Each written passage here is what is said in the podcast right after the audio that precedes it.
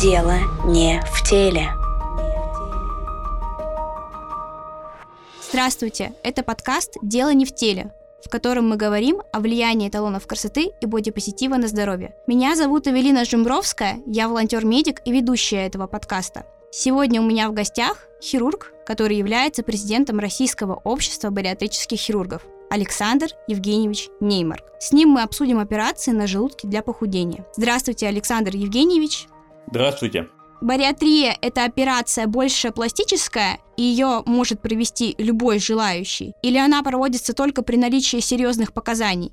Ну, бариатрические операции, они, конечно, значительно отличаются от э, операций пластических потому что у них разные цели. Пластическая операция направлена на э, красоту, на эстетику, на изменение контуров тела и так далее, и устранение каких-то дефектов. Бариатрические операции – это операции, которые направлены на лечение ожирения и сопутствующих ему различных там, метаболических проблем, таких как сахарный диабет второго типа, артериальная гипертензия, э, нарушение обмена холестерина и так далее. Поэтому э, здесь э, э, отличие колоссальное, и, э, конечно, ни в коем случае бариатрическую хирургию с пластической путать не нужно. Существует ли бариатрия по полису? На сегодняшний день большинство бариатрических операций выполняется платно. Существуют квоты на бариатрические операции, но они направлены на лечение сахарного диабета второго типа с осложнениями при морбидном ожирении, когда индекс массы тела более 40. В других случаях операции выполняются только платно. Есть ли какие-то сроки для осуществления квоты? Вот, например, человек взял себе квоту каким-то образом, ему ее дали. Есть ли какой-то срок, в который должны уложиться врачи или там больница и сделать эту операцию? Ну, квота оформляется под конкретную клиническую ситуацию, да, то есть есть пациент, у него, соответственно, выявлено заболевание и показания. Значит, если в данный момент у учреждения есть квоты на такое лечение. К сожалению, таких квот стране выделяется очень мало, и поэтому такая помощь весьма ограничена, то пациент как бы в течение какого-то обозримого будущего попадает на операцию. То есть это не то, что какой-то сертификат подарочный, знаете, который ему выдали, и он э, там действует там один год. Нет, такого нет. То есть как бы квота оформляется непосредственно под конкретную ситуацию, и после этого производится лечение.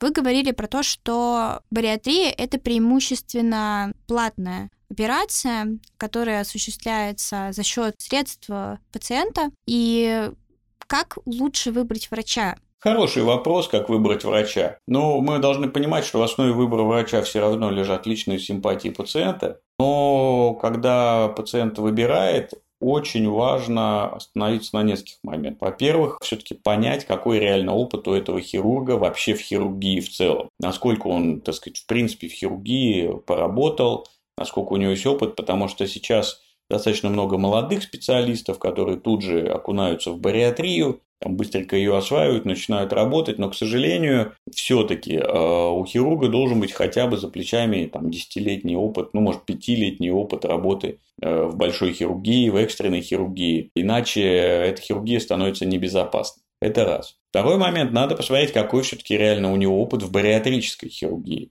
да, сколько лет он вообще в этом работает, сколько он реально, так сказать, времени уже оперирует, общается с пациентами, потому что это тоже очень важно, да, потому что там за три года научиться бариатрической хирургии, ну, достаточно сложно, да, на это требуется все-таки чуть больше времени. Значит, еще один важный момент, да, это посмотреть, естественно, соцсети. Другой вопрос, что здесь может быть тот эффект, что в соцсети люди могут продавать все, что угодно. Даже не будучи специалистами, сейчас там, например, у меня у самого прекрасный YouTube-канал, любой специалист может туда зайти, посмотреть, так сказать, и там есть, по сути, свои квалифицированные уже такие подсказки. Можно снять точно такое же видео и его продавать активно в интернете. Поэтому вот социальными сетями это, так сказать, такая история, которая ну, не всегда понятно, правда это или неправда. Но дальше уже надо ориентироваться на интуицию, смотреть, насколько хирург как бы ему можно реально доверять, насколько он правдиво говорит, насколько он уверенно отвечает на вопросы. Можно посмотреть вообще, если есть, допустим, открыт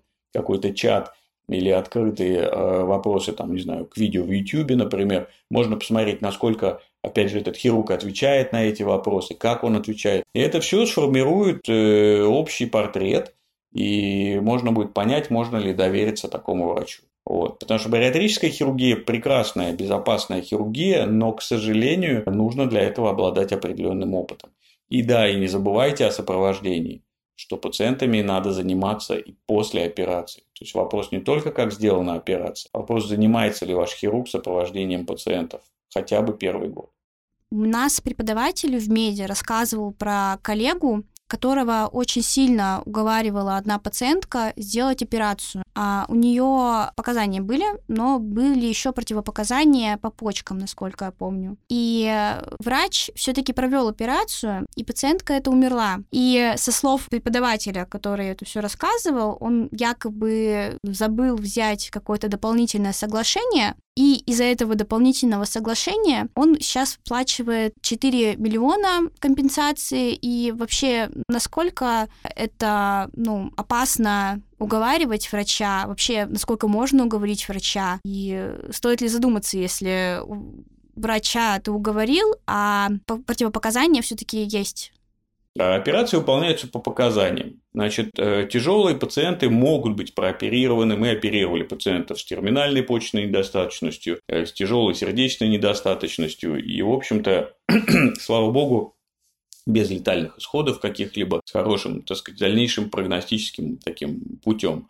И мало того, сегодня существует э, даже, в общем, определенные рекомендации, да, то есть, например, пациентов там, перед трансплантацией почки, перед трансплантацией печени. Да, мы понимаем, что если речь идет о трансплантации, это то, когда, значит, почечная недостаточность, печеночная недостаточность, да, сердечная недостаточность. То есть эти пациенты, как бы, они, э, им рекомендуют бариатрическую хирургию, потому что в условиях э, ожирения третьей степени э, выполнять эти операции безопасно невозможно. Но бариатрические операции сегодня достаточно безопасны, они достаточно непродолжительны по времени. Другой вопрос, что, конечно, ну, сложные случаи они должны проводиться в специализированных учреждениях. Должен быть хирург к этому подготовлен, персонал подготовлен, оборудование подготовлено. То есть тут есть много различных составляющих, которые вот эту формулу успеха, собственно говоря, формируют. Поэтому э, Наверное, тут вопрос не в том, уговаривает кто-то врача или не уговаривает, а вопрос лишь в том, э, что Э, насколько врач просто компетентен и его учреждение в выполнении определенных операций. Вот и все. Да, если больница может себе это позволить, и врач имеет такой опыт, почему нет, и как бы никаких проблем. Да, так сказать, вопрос, поверьте мне, не в том, кто какую бумагу подпишет. Да, если хирург хорошо оперирует, и, так сказать, если, скажем так, персонал, который с ним работает, умеет справляться с тяжелыми ситуациями клиническими, то независимо от того, какое информированное согласие будет подписано, э, все будет хорошо. Как проводится подготовка пациента к операции? Каких специалистов проходит? Необходимо ли человеку перед операцией менять образ жизни?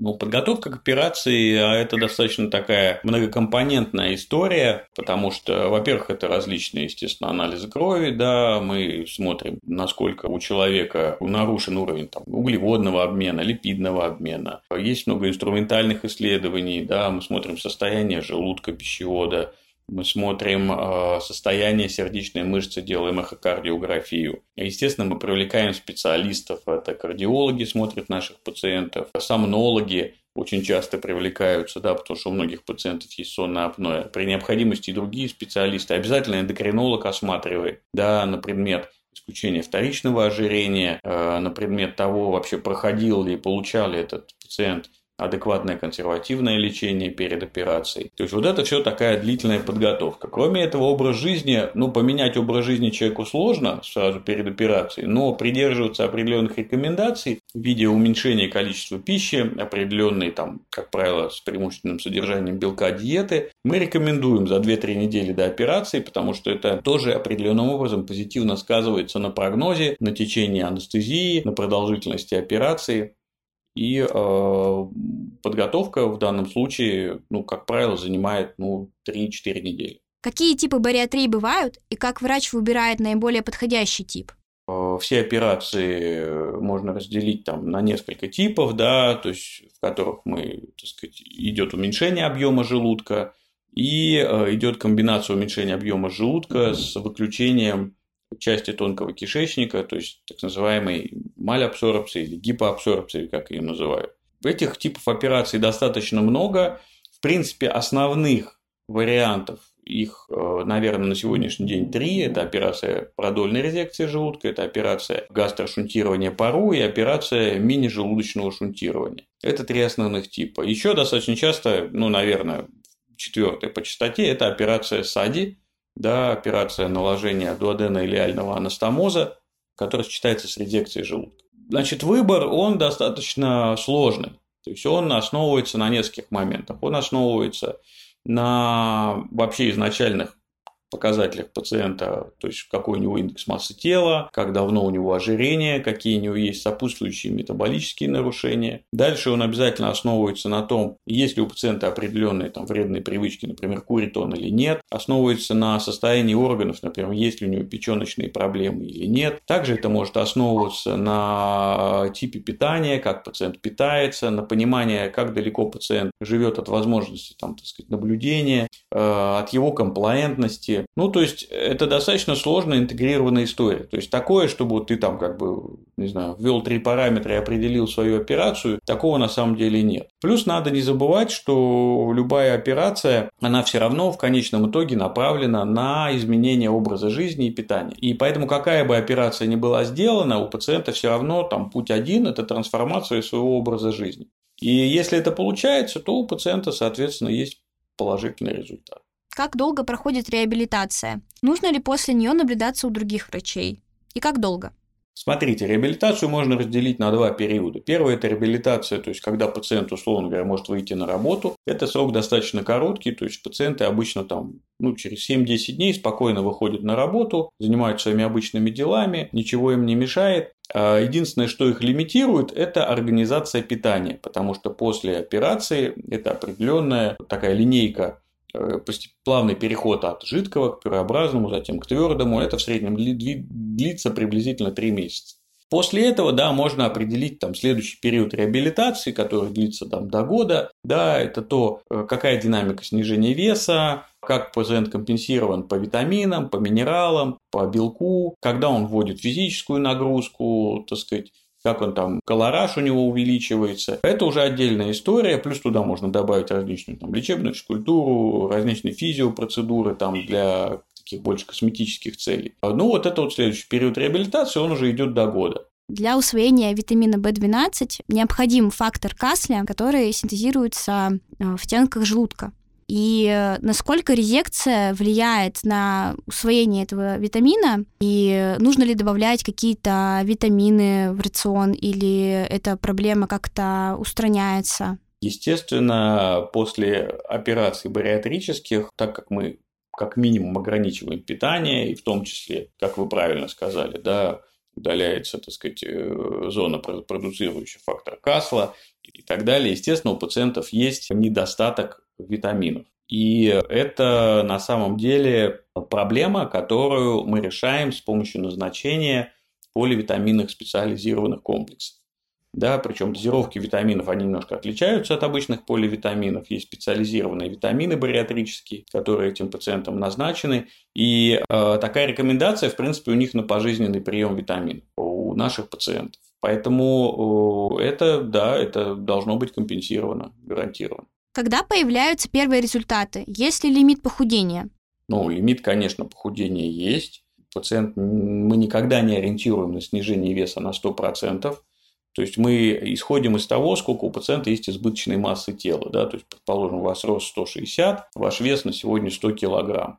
Да, в норме вы должны весить там, 60. Значит, у вас избытка 40 килограмм. Так вот, после операции мы не ориентируем на то, что у вас уйдут все 40 килограмм. В среднем это 70-75% избыточной массы тела потеряет. Это средний результат. Конечно, кто-то достигает и большего, и доходит до идеальной массы тела, кто-то даже и ниже спускается. Но, в принципе, в большинстве случаев как бы вес останавливается, не доходя потери 100%. А первые результаты, ну, видны уже в первый месяц, да, так сказать, мало того, пациенты, как правило, это достаточно хорошо ощущают, да, потому что у них там уходит отечность, им легче становится ходить, и легче дышать, там, и многое другое. Можно ли потолстеть после операции? Люди могут набрать свой изначальный вес или же все-таки прибавка ограничена? Да, потолстеть после операции можно. Примерно 25% пациентов набирают минимум 50% исходной массы тела.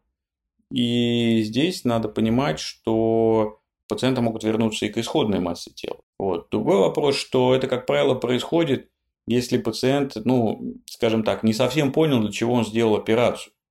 Да, потому что вот все-таки в операции важен не результат, а важно формирование нового образа жизни и питания. Каждое хирургическое вмешательство имеет последствия. Какие же последствия после бариатрии на ЖКТ и, в принципе, на весь организм? Зачем нужно следить и в чем себя ограничивать? Каких-то значимых последствий на ЖКТ, наверное, нет. Э, то есть о которых можно было бы так жестко сказать. Да, бывают проблемы, например, при продольной резекции это появление рефлюкса, то есть заброс содержимого желудка в пищевод, да, из-за нарушения работы клапанного аппарата. Значит, может быть нарушение стула при, при определенных видах шунтирующих вмешательств. Вот. Но это, как правило, ну, чаще всего достаточно хорошо компенсировано, и мы сейчас стремимся выполнять в основном те типы операций, которые несут минимальное э, минимальный вред какой-то и такой вот э, воздействие неприятное. Что надо предпринимать пациенту? В первую очередь ему надо придерживаться тех рекомендаций, которые ему дает его лечащий врач.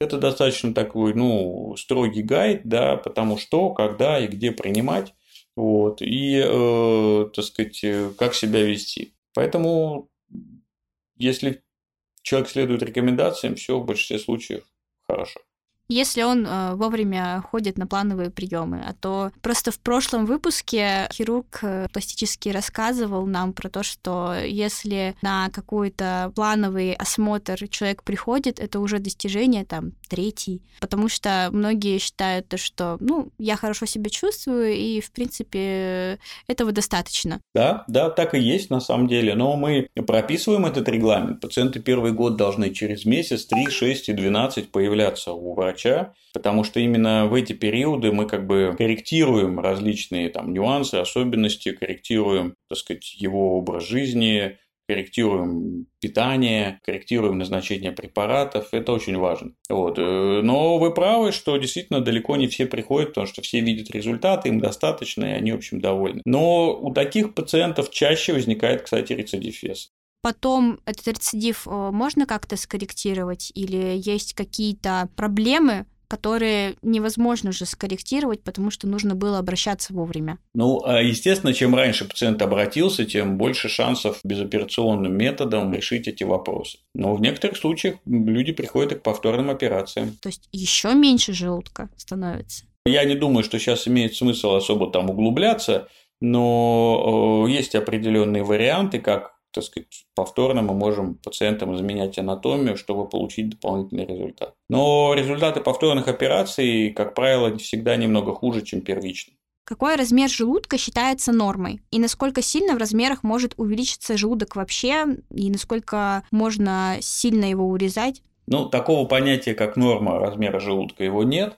Да, желудок – это мешок мышечный по сути своей, да, поэтому, а мышечный орган, у него особенность, он растягивается, поэтому его можно тянуть как бы едой там до разных размеров. Если у вас желудок тренированный, вы можете растянуть там до 5 литров. У меня не тренированный, у меня в лучшем случае растянется на полтора. Поэтому тут вот о размере желудка, так сказать, можно рассуждать долго. В спавшемся состоянии он примерно у всех пациентов одинаковый, ну, иногда там бывают какие-то гигантские желудки, но это очень нечасто бывает. Поэтому э, то все зависит от того, как вы тренируете. Удаляется желудок всегда определенным способом. Есть специальные калибровочные зонды, на которых выполняется резекция, чтобы сформировать равномерную ровную трубку, так сказать, объемом примерно 100-150 мл.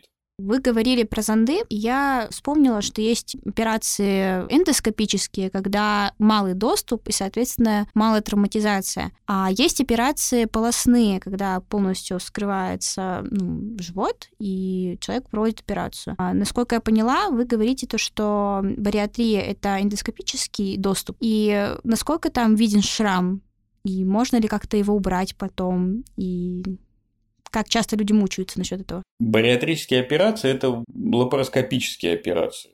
То есть это операции, которые делаются из небольших разрезов с помощью специальных инструментов.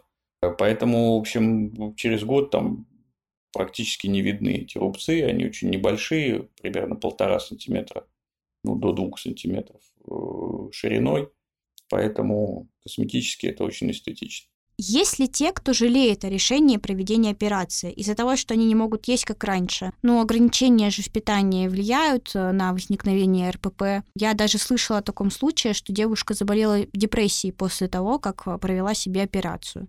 Да, совершенно верно, это, это возможно. И это как раз та самая готовность, подготовка к операции, о которой мы говорили. То есть пациент не очень понимал, зачем он выполнял эту операцию. Кроме того, у пациентов действительно есть привязка к питанию, и эмоциональный голод и эмоциональный стресс от невозможности получать достаточное количество пищи они могут испытывать. Поэтому э, мы обычно подключаем психолога, он работает с нашими пациентами. Это надо корректировать. Вот. И это корректируется достаточно, кстати, эффективно. Просто надо, опять же, вовремя обратиться и, так сказать, этим заниматься. Вы можете подсказать, пожалуйста, как лучше выбрать этого психолога, который поможет с конкретным этим запросом? Или обычно врачи имеют контакты проверенных, и они могут посоветовать хорошего психолога, который решит этот вопрос? В идеале в бариатрической команде, да, вот, который занимается этим видом лечения, должен быть психолог, которому доверяют хирурги и с которым они работают. А почему психолог, а не психиатр? В чем отличие? Ну, отличие психолога от психиатра в том, что психолог, он э, не назначает лекарственные препараты, психиатр назначает лекарственные препараты. Если психолог видит, что требуется э, фармакологическая поддержка и терапия, то тогда привлекается и психиатр. То есть это просто разные, скажем так, уровни. Насколько я понимаю, операция подразумевает то, что урезается и желудок, и иногда 12-перстная кишка. И суть в том, то, что это же влияет на всасывание препаратов, в том числе психотропных, то есть там, например, депрессанты или нейролептики. Есть ли какие-то препараты, которые нельзя принимать, и их сложнее выбрать, или всегда есть какой-то, который можно заменить? Ситуация какая? При резекции желудка, в общем, никак ничего не меняется, в желудке у нас никакие препараты не всасываются. Поэтому, собственно говоря, всю терапию можно сохранять в прежних дозировках. Да, при операциях шунтирующих, когда выключается часть тонкой кишки, действительно всасывание препаратов может меняться, и здесь требуется индивидуальный подход к подбору дозировки. Плюс, если человек, допустим, на постоянной терапии какими-то специфическими препаратами, надо исходно об этом подумать, и когда вы будете выбирать операцию. Примерно так. Спасибо большое, Александр Евгеньевич, что нашли время. Хорошо, спасибо. Сегодня мы узнали, что бариатрия – это операция, направленная вылечить пациента от ожирения и его осложнений. Делается она четко по показаниям. После этой операции необходимо менять жизнь кардинально, и иногда люди очень переживают на этот счет и даже начинают заболевать некоторыми психическими заболеваниями, но они хорошо корректируются. Но при этом эта операция очень безопасная, и большинство людей, соблюдая все рекомендации, сохраняет свой результат и свое здоровье на должном уровне. Спасибо большое за внимание. Ждем вас в следующем выпуске. Дело не в теле.